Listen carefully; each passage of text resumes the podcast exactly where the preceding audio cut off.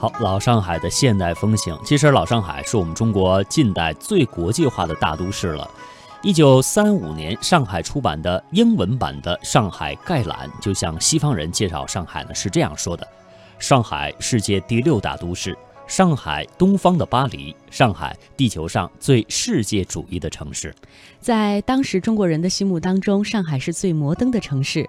这种看法是对老上海的都市文化感性的一种认识。老上海与摩登不可分。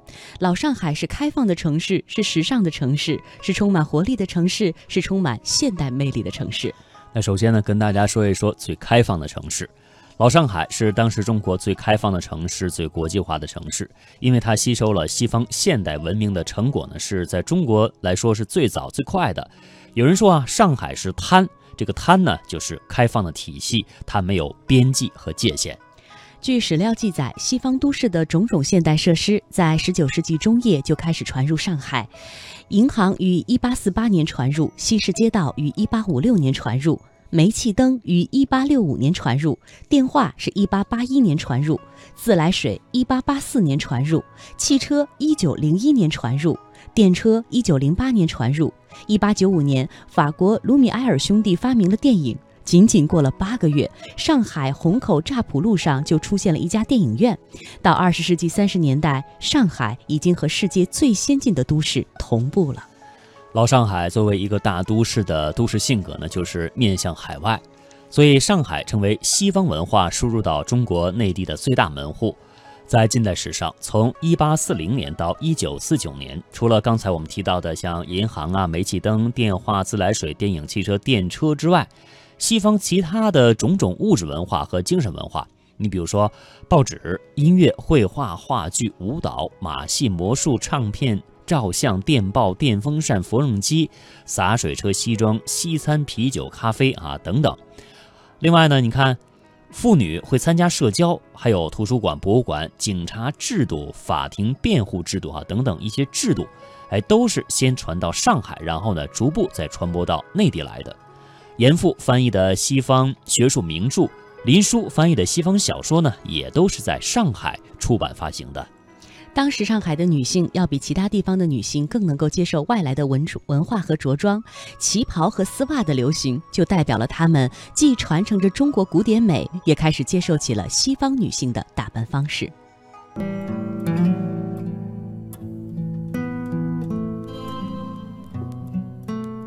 一张出自智英画室最著名的月份牌广告画。智英笔下的广生行双妹旗袍姐妹，亭亭玉立，娇嫩欲滴。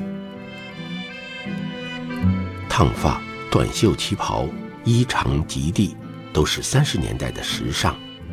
时髦的装扮暗示出他们所使用的双妹化妆品也最时髦。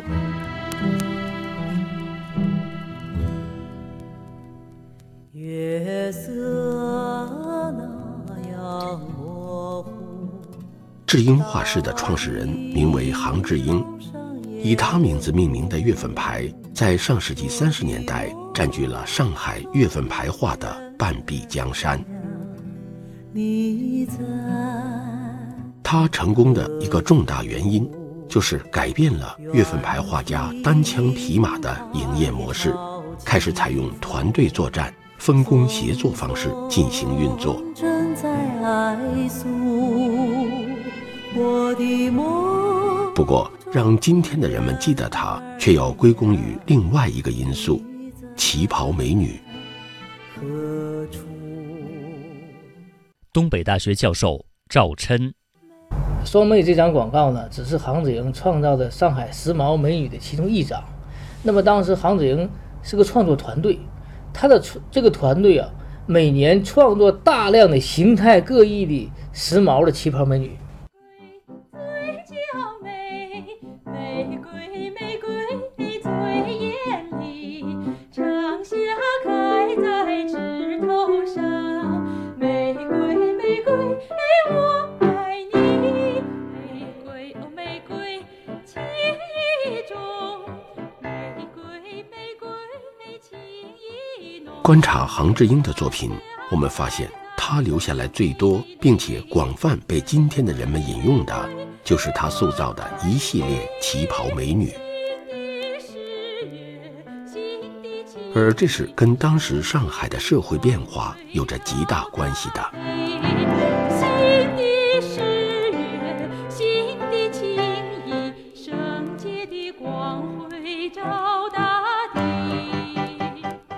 作家纯子说：“可以看到那个时候的旗袍的叉呢是越开越高了，那也是和上海的商业的发展有着重要的关系。因为在三十年代的时候，上海有了我们中国的第一双丝袜，长筒丝袜。因为有了这个长筒丝袜，所以女人呢可以把大腿露出来了，但是呢又不是全露，是有遮掩的。”所以，所有的女人的服装的演变呢，我们都可以看到，它是和上海的生活，是和上海的城市的发展呢联系在一起的。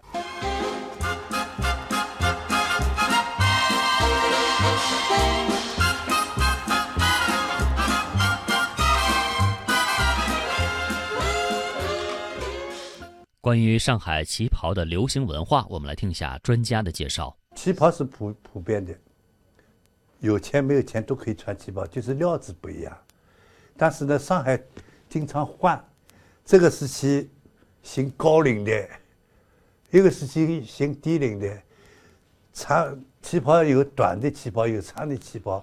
那么通过月份牌出去，人家就看，像那个内地的一些城市，也是大城市，都要看上海月份牌里边的信息。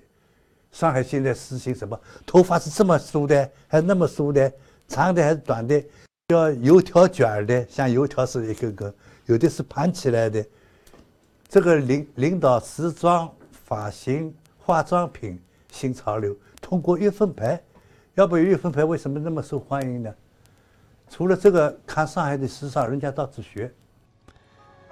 好，刚才我们通过专题当中了解到，哈，上海丝袜风潮从二十世纪三十年代就开始兴起了。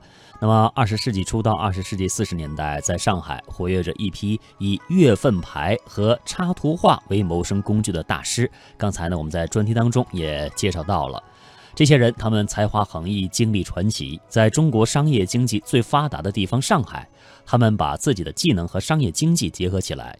形成了中国历史上第一批有真正意义的广告人。